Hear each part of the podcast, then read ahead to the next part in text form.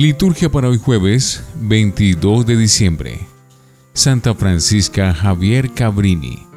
Nació cerca de Pavia, Italia, el 15 de julio de 1850. Era la penúltima de 11 hermanos. Su familia era campesina y profundamente católica.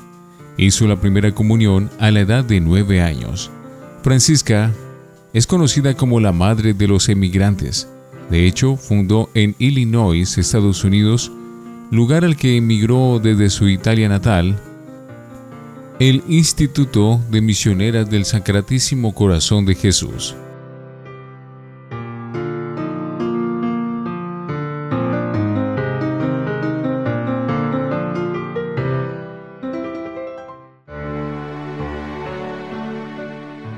Antífona. Portones, alcen los dinteles, levántense con puertas eternas, va a entrar el Rey de la Gloria. Oremos. Oh Dios, que al ver al hombre caído en la muerte, quisiste redimirlo con la venida de tu unigénito, concede a quienes confiesan con humilde devoción su encarnación, que merezcan gozar eternamente de la compañía de su Redentor, que vive y reina contigo en la unidad del Espíritu Santo, y es Dios por los siglos de los siglos. Primera lectura del primer libro de Samuel, capítulo 1, versículos 24 al 28. En aquellos días, una vez que Ana hubo destetado a Samuel, lo subió consigo, junto con un novillo de tres años, unos 45 kilos de harina y un odre de vino. Lo llevó a la casa del señor Asilo, y el niño se quedó como siervo. Inmolaron el novillo y presentaron el niño a Elí. Ella le dijo, Perdón por tu vida, mi señor, yo soy aquella mujer que estuvo aquí en pie ante ti, implorando al Señor. Imploré este niño y el Señor me concedió cuanto le había pedido. Yo, a mi vez, le cedo al Señor. Quede pues cedido al Señor de por vida. Y se postraron allí ante el Señor. Palabra de Dios. Te alabamos, Señor. Salmo responsorial, tomada de primera de Samuel 2. Mi corazón se regocija en el Señor, mi Salvador. Mi corazón se regocija en el Señor, mi poder se exalta por Dios, mi boca se ríe de mis enemigos, porque gozo con tu salvación. Mi corazón se regocija en el Señor, mi Salvador se rompen los arcos de los valientes, mientras los cobardes se ciñen de valor.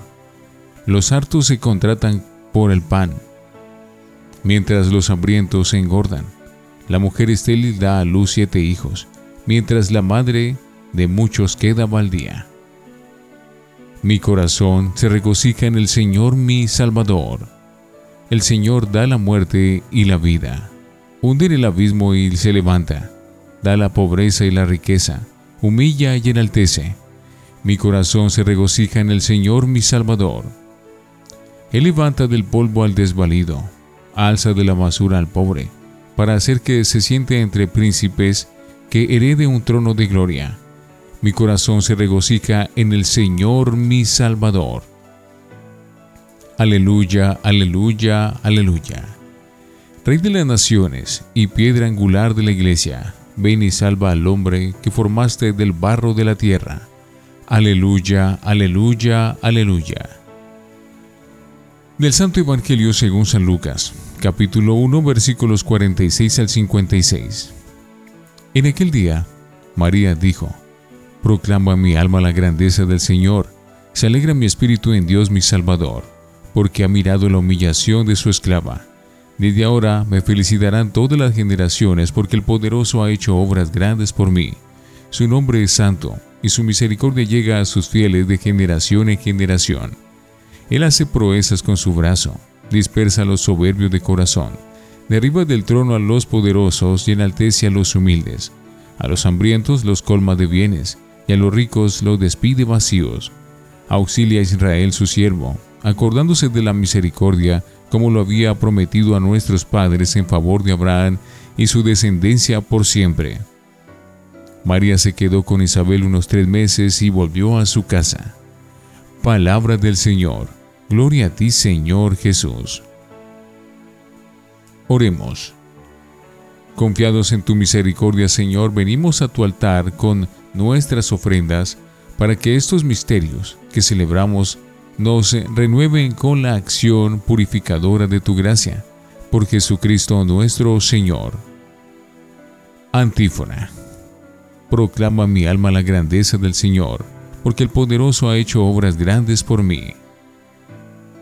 Oración después de la comunión. Que nos fortalezca, Señor, la recepción de tu sacramento, para que cuando llegue el Salvador merezcamos salir a su encuentro con buenas obras y recibir el premio de la dicha prometida. Por Jesucristo nuestro Señor. Lección Divina. Oremos. Escucha, Señor, la oración de tu pueblo.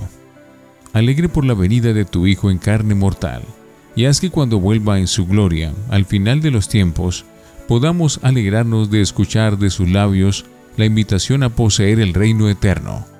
Amén. Lectura. La lectura de hoy nos propone un paralelo entre el cántico de Ana y el de María. Las dos mujeres, la del Antiguo y la del Nuevo Testamento, reconocen la intervención de Dios en sus vidas y le dedican una alabanza poética y sentida. Ana, la esposa de Alcaná, avergonzada por su esterilidad, había pedido insistentemente en su oración poder superar esta afrenta Vuelve al templo a dar gracias a Dios por haber sido escuchada, porque ahora es madre de Samuel, que será un personaje importante en la historia de Israel. El emocionado cántico de Ana lo hemos dicho como salmo responsorial, y es fácil ver cómo las ideas son muy semejantes a las que la Virgen María cantará en su Magnificat. Dios ensalza a los pobres y los humildes, mientras que humilla a los soberbios. También María, en casa de Isabel, después de escuchar las alabanzas de su prima, prorrumpe en un cántico de admiración, alegría y gratitud a Dios, el Magnificat, que la alegría ha seguido cantando generación tras generación hasta nuestros días. María canta agradecida lo que Dios ha hecho en ella y sobre todo lo que ha hecho y sigue haciendo por Israel, con el que ella se solidariza plenamente.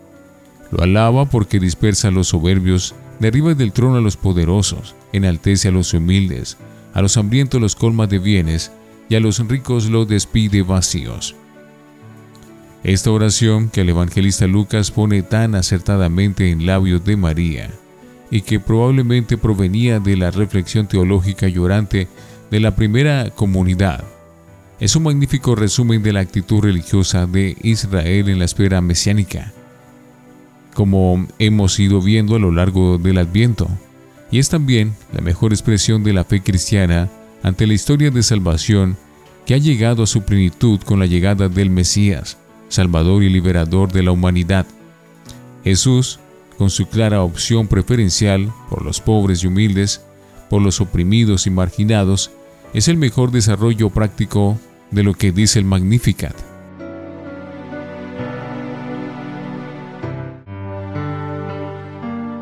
Para meditar.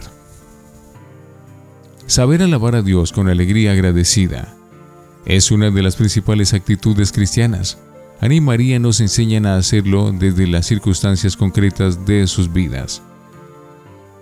La comunidad cristiana está reapareciendo ahora a ser una comunidad orante y en concreto a orar alabando a Dios.